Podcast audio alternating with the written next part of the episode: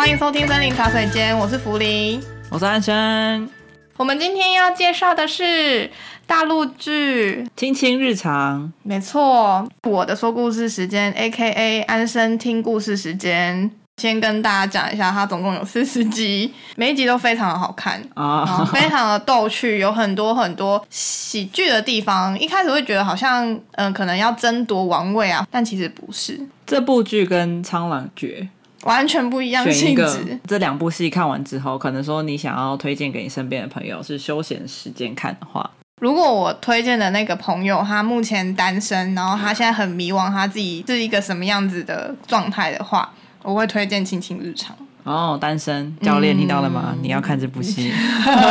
那如果是《苍兰诀》的话，我会觉得如果你很喜欢仙界这种比较奇幻一点的故事的话，你会比较适合《苍兰诀》。哦，懂。嗯嗯嗯。大家也知道，我之前就有讲过，入剧的话呢，最痛苦的点就是你要在很快的时间内，你就要知道说这部剧适不适合你，你有没有想要看到最后，这是一件很困难的事情。所以呢，这次我就学聪明了，我就直接看最后一集。哦，你先看最后一集是不是？对，我先确保那个结尾是我觉得 OK 的，结尾是 Happy Ending。那通常大家也都知道，有时候有些剧嘛，要给他三集的时间才会被抓住，像《苍兰诀》一样，他可能第一集就是傻爆眼，想说 什么东西，但是第二集开始，第三集开始就会觉得好看。可是这部剧很特别，它第一集就非常非常的吸引我。有我看，蛮有趣的。嗯，因为它前面的五分钟是先用粘土人的方式去将剧情的背景环境，还有为什么以和亲为一个主轴，让所有其他川的女子到新川这边来。就用短短的时间，很快的就知道说，哦，原来现在是什么样的状况啊？然后他们的地理环境怎么样？算是我觉得蛮精简，而且方式很有趣。各川派出来的和亲女子会是什么样子的样貌，还有个性啊？然后再借由这些女生，有些是郡主，有些人可能是官员的女儿，在谈论婚姻这件事情的时候，他们每个人的价值观都是不一样的。观众进一步了解到说，哎，他们的成长背景是什么？然后为什么他们对婚姻会是这样子的的想法？每一个角色都更加立体，而不是说他只记得男主角是谁，女主角是谁，然后他们各自的背景是什么，就变成是说你不一定一定要喜欢男主角或女主角，你可以喜欢到其他穿的这些女生。那整部戏里面也会对于这些女生的发展有很详细的描述哦，就不会只仅限于在男女主角那个穿或是当下的事情。对，九个川都会有，九个川几乎都有讲到。嗯，嗯，那我们就先来介绍一下这个川是什么意思？是那个什么台北市、台中市这种，有一点像，其实就是把中国大陆现在的省份，然后再大略性的分成九个川，有新川、金川、丹川、代川、英川、墨川、仓川、银川跟济川。OK，讲那么久，大家也不知道是什么，我们就一一的来小小的介绍一下。新川的话呢，它就是位于中部，那它在里面设定就是九川之首，遵守这个儒家的传统，讲究嫡庶有别，然后是非常男尊女卑的，就是一般的我们看到的古代那个样子，他可以一夫多妻制，嗯、大男人制这样子，有点像北京，这样大家就有概念了哈。北京就是清朝的那个紫禁城的那种概念。第二个就是金川，金川的话呢，它其实是被设定在东部，那是贸易兴盛，世代经商逐利的，然后爱吃海鲜类。那，那我要住这里，海鲜就有钱又有鱼，鲍鱼有钱又鲜这样子。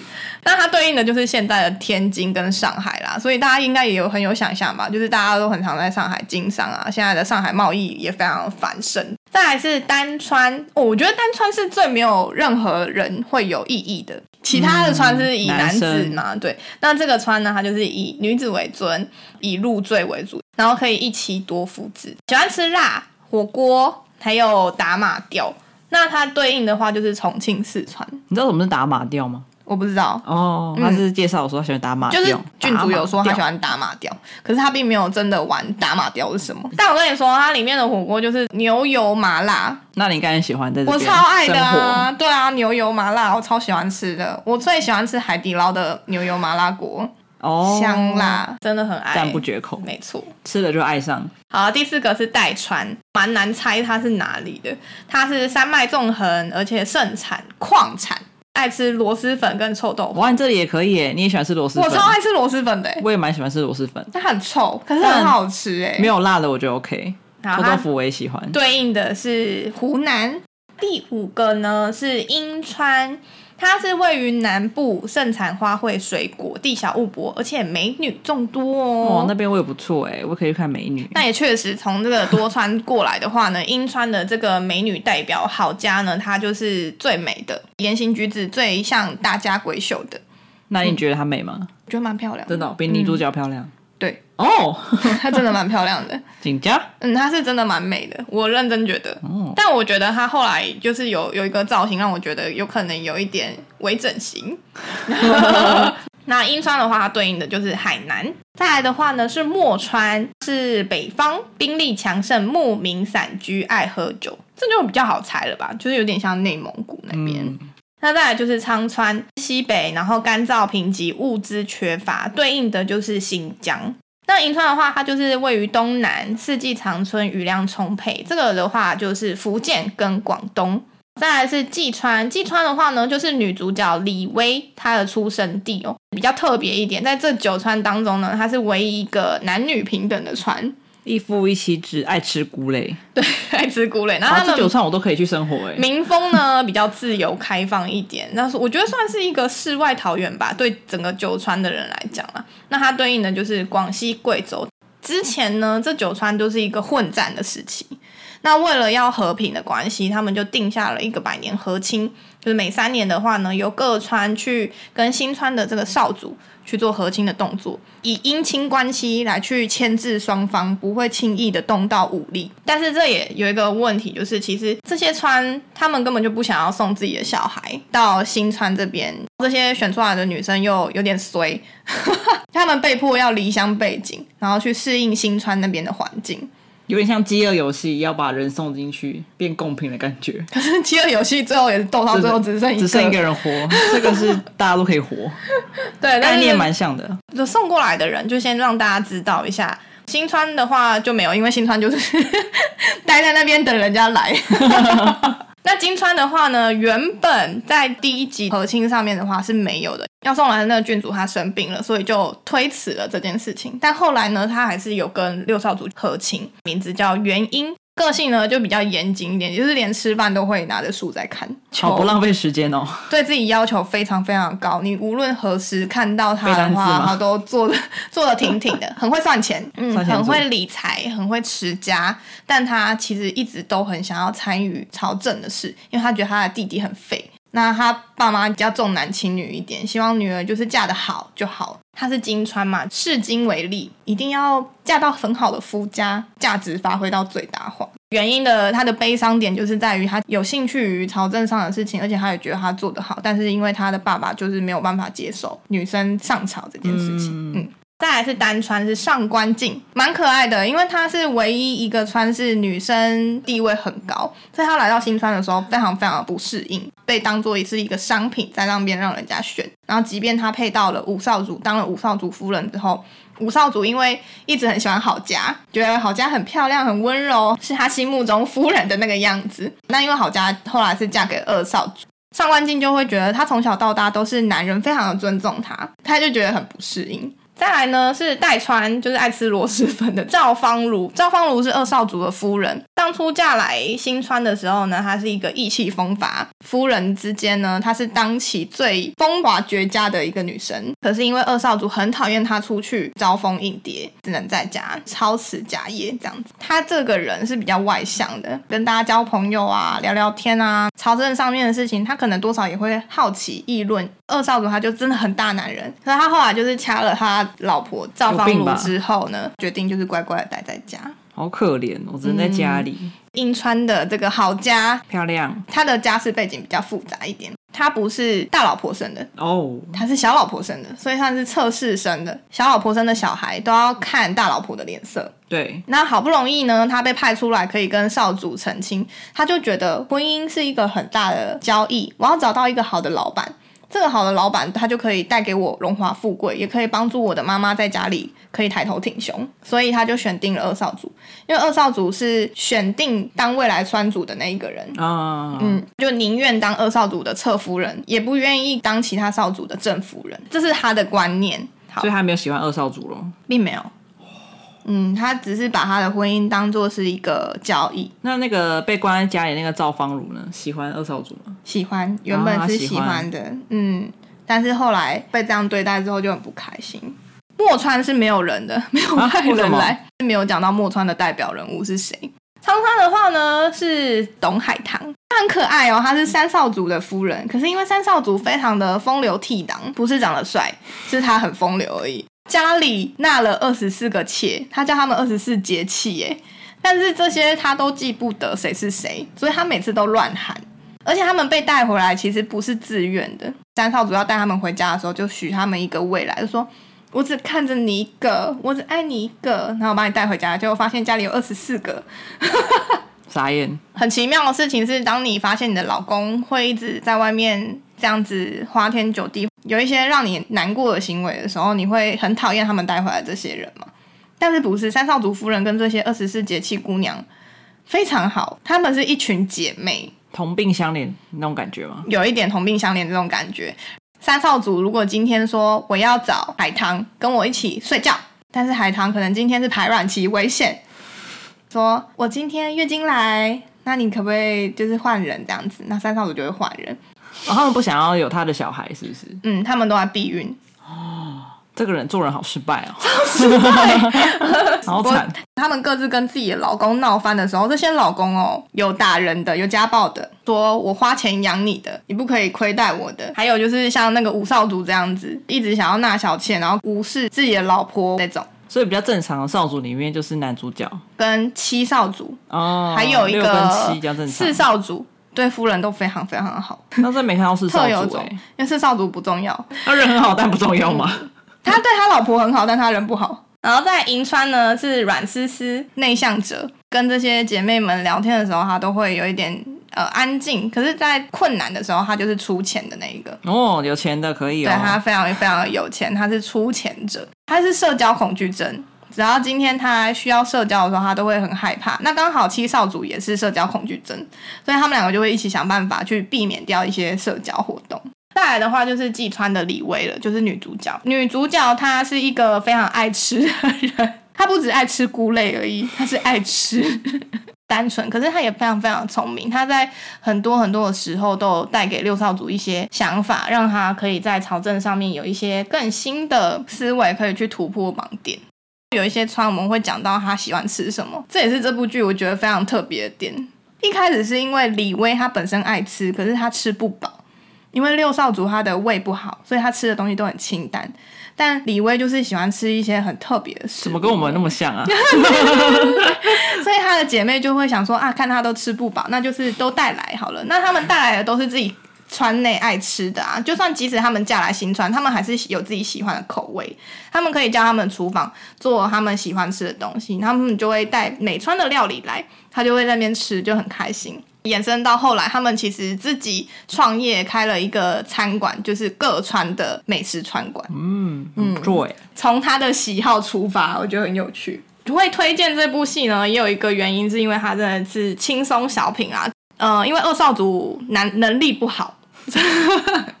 虽然他被选为下一届的新川主，可是因为他的能力不好，然后他的呃良心也不佳，怎么听起来没什么优点啊？怎么会选这种人当？川主，而且他会一直很想要陷害自己的弟弟，嫡出会很歧视庶出那些侧夫人生的小孩，因为像台大就会很鄙视那种从研究所考进来台大的那纯血统，对对对对对，纯血统会讨厌混搭。我是举例的很好，你举例的很好，因为我就是混血，混血儿，他是混血清大的，对对对对对，因为有这种就是想要把。二少主搬掉这个题材，所以就有一点像是，如果你们看过《步步惊心》的话，就知道雍正那一个时候有发生九龙夺嫡的这个剧情，可是并没有像《步步惊心》那样心狠手辣。主角六少主虽然很想要扳倒二少主，但是他是一个以德报怨的人，就是他从头到尾都没有想要陷害自己的兄弟，他反而一直是被陷害的那个人。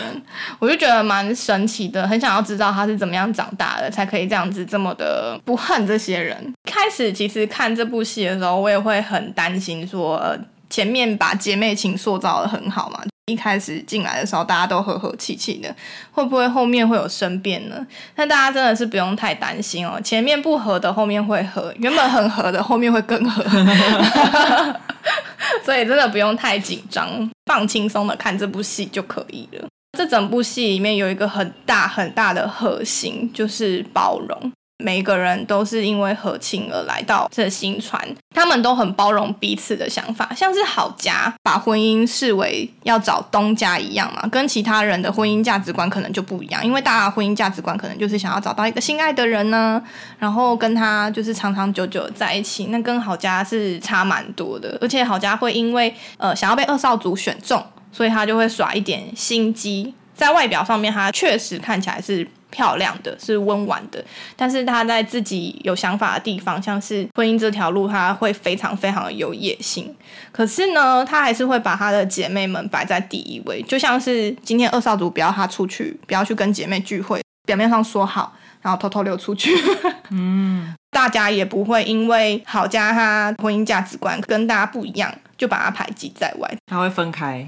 对、啊，两件事分开，对事不对人、啊，还不错、哦嗯，我喜欢这样的人。对对对，那其实他们的目标也都很明确，就是想要有自主、自由，能够展现自我价值的人生。我觉得是因为是当代的女性，她比较没有发展的空间，所以当女生在一起的时候，会很惺惺相惜。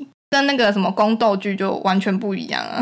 如果你是那种蛮 peace 的轻松小品，对，你去看《甄嬛传》是气氛完全是不同的，可是不代表它就是一个没有脑的喜剧哦。它其实是蛮有学问的，它每一集都会用朝廷的事件来推进小至个人、大至社会的成长。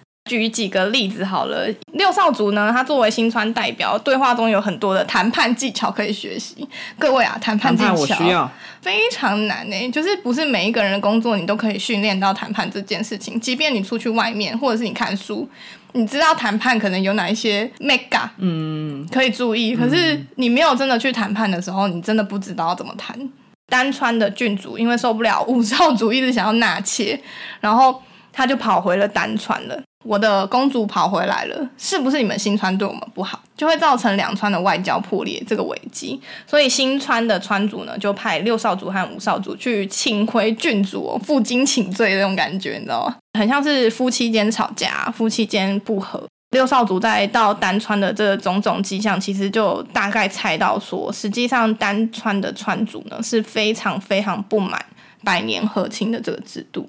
为什么我们每次都要送一个女生出去啊？嗯、哈，女生在我们的 这个村里面是多么尊贵的一个对啊，地位啊！我我送我的公主出去搞什么？因为她是送她的妹妹出去嘛，所以对她来讲也有一种剥夺亲情的感觉。单川的川主也有明摆的表示说，反正如果你们是没有要打算处理这件事情的话，要打仗我们也不会输哦。所以在六少主就必须对六少主就必须要想办法。他就是跟这个丹川川主说：“哦，我很明白的表示你是不，是不满这制度啊。那如果一旦我可以有影响力的话，我就会把这制度废掉。但你要相信我，这是一个未来式，嗯，这是一个疑问，你要想尽办法让他信服你。这件事情是非常难的。后来有幸福，就让他回去了。有幸福，而且再加上五少主真的非常认真的在赔罪。那是后来其实是他妹妹决定说：好啦好啦，我要，我觉得五少主有认真。”诚恳，嗯，对，就回去了。那单川的川主也得到了六少主的这样子的承诺，所以他也觉得说，好，如果我妹妹决定回去，那我就是先信你一次看看这样子。第二个举例，我觉得这个也真的是蛮难的。就金川呢，他借了一大笔钱给新川，但是新川还不出钱，就要和金川去讨论那个分期付款的部分。那一样是派六少主跟三少主，请问是没有别人可以做事的是吗？呃，因为六少主有提议，提一个方法，说去跟金川谈这个分期付款是还不错的一个方案。所以因为是他想出来的方法，当然就是让他去执行啊。哦，谁想出来谁做。对，但是他有派就是三少主，因为三少主是一个经商成功的商人，所以就是派他去陪他到金川这边去谈判。那因为金川他其实对外都是以经商出名的，那外界看来的话呢，就会觉得说啊，金川就是啊，钱是很重要的事情啊，利益是很重要的事情，你还不出钱，很难跟他说哎、欸，嗯、因为他们要的就是钱啊，你跟他讲再多都没有用。大家大家对金川的想法是这样，六少主他实地走访啊，观察细微，对。竞品分析，嗯，知道别人的痛点是什么？没错，没错，找到源头就解决它。没错，走访的期间呢，他发现哦，金川其实有很多土匪，因为钱多，想要抢、哦、钱，对，想要抢钱，想要盗钱，然后在这些金川对外的这些管道上面，会想要拦截这些贸易。土匪这件事情对金川来讲是非常头痛的事情，可是金川不会表明自己的痛点在哪里。被六少主发现之后，他就说。我斗胆的猜测，你想要这笔钱是不是想要缴费？那他就说，我们可以协助你缴费，但是钱我们真的必须分期付款，那让你去选择。嗯，然后我觉得很厉害哎，嗯嗯，就等于是他真的有，这样他也没亏啊，他反而还解决一个问题，然后钱也拿得到，对对对，只是分期拿到而已。嗯，所以我觉得有一个冰山理念，就是你表面看到的跟你底层下面看到的是不完全不一样的东西，所以大家在可能谈判啊，或者是在讨论议题的时候，要了解到说，虽然对方他现在提出了这个要求，像金川他就说我就是要钱，你现在就是马上给我钱。可是他可能实际上他并不是只是爱钱而已，他有他的问题在，嗯、要去了解他的问题是什么，你才可以真正的达到谈判的那个效果。蛮难的，也是，是不是？低负有一点，因为根本就没有时间会去想说跟谈判的那个对方，他们可能有其他的问题想要解决，通常都是依照那个事情的当下去让自己的利益最大化。嗯，嗯，可是当两个人表面上面的东西一直在谈的时候，就会没有交集。对。嗯，然后就会浪费时间，然后谈判，然后会互相觉得对方很糟糕，对，就会 恶性循环，这个状况就会非常非常的不好。嗯。嗯，感情戏真的偏少，大部分都在讲姐妹情。我真的很推荐每一个女生，你们都要去看这部戏，因为这里面讨论到非常多女生的问题，就是像是呃，女生在一个男尊女卑、重男轻女的家庭里面，你成长的时候，你会有很多很多的伤痛，你要怎么样克服这些伤痛？最重要的核心在于你要相信你自己。我觉得我们每个人都有这个问题。当我们知道说，我们从小到大一直觉得说，我们反抗不会有结果的时候，我们最后就会放弃反抗。可是我们越长大的时候，其实我们可以谈判的筹码越多。嗯嗯，所以你就要想办法。最近都在看那种跟自信心有关的剧。对啊，开启谈判的这个技巧，跟你自己的家人，或者是跟你自己了解你自己。像二十四节气，他要离开。二十四节气也太好笑了。他要离开三少族的时候，其实三少族就很明确的跟他们讲说：“没有我的钱，你们出去外面怎么养得起自己？嗯嗯嗯，你们都是拿着我的钱的，你们有什么好抱怨过得不好？你们在这个家吃好的穿好的，你们根本就不知足。你们去外面看看啊，看你们可不可以活得下来？那因为那个社会其实是。”不让女子经商，但他们就是想尽办法去跟这些人谈福利制度，然后每个女生出钱。刚刚银川的那个思思呢，出最多钱，嗯、就让他们开了这个没有钱最多。这些二十四节气的女生，她们拿手的就是他们的料理，所以他们就可以从最基本的料理这件事情去养活自己。如果你们有找到自己喜欢的、自己可以发挥的地方的话呢，就可以够有自信。去发展这件事情，所以不要太担心。还有刚刚有讲到，像是呃二少主这边有一个家暴的倾向，我相信很多女生也有遇到家暴这个情形，请你们不要害怕求救，他们一定会想尽办法救你。好家这边呢，它有一个很重要的议题，是我在看古装剧的时候是没有发生过这个议题的，他讨论到了产后忧郁症诶。因为古装那时的年代都设定是那种男尊女卑，很少会像这个剧会有女生的视角，然后在意女生可能会发生的问题。有一些妈妈可能都会觉得说，生了小孩之后出于母爱，我一定会爱这个小孩。嗯，可是大家不知道的是产后忧郁症它的发生几率高。嗯，你有可能生小孩的时候非常非常的痛，以至于你小孩出生的时候，你会不想要看到他，你会把自己封闭起来。它是一个很严重的事情，哎，嗯，忧郁症本来就是一个要看待的一个议题。妈妈她提出求救说怎么办？我对于我的小孩我不开心，他哭的话我就会很讨厌他。不要觉得他没有母爱，他可能正在生病。生病嗯，不喜欢都会有原因，嗯、或是一个引爆点使然。很常会有那种婆婆说：“你怎么不爱你自己的小孩？”老一辈人都会有坚持自己己见的时候。对，但时代在进步。嗯，产后忧郁症要花很多很多的时间去陪伴，然后不要让这些妈妈很孤单。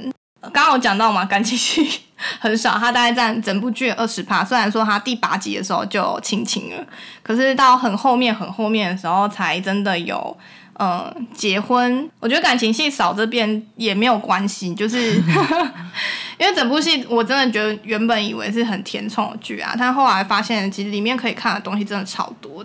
以上呢是我们对《卿卿日常》的分析，然后其实啊、哦，这整部剧其实有四十集，可以讲的东西真的很多。我觉得我真的只是讲很少。如果大家有兴趣的话呢，也可以去看我们 IG 森林茶水间的短影片。那我也会做贴文在 IG 森林茶水间。如果你有兴趣的话呢，欢迎到下方的贴文跟我们一起分享你的想法。如果喜欢这集的话呢，欢迎追踪我们，并在下方给五颗星。恭喜福林，终于不用再熬夜追《卿卿日常》了。推荐大家一点五倍速看，一开始五分钟有抓到你吧？有啊，我觉得蛮新奇的一个开场手法，嗯，声音也蛮可爱的，像这样。啊，啊，这样子。九川是西川，分手，谢谢大家，拜拜，拜拜，下周见。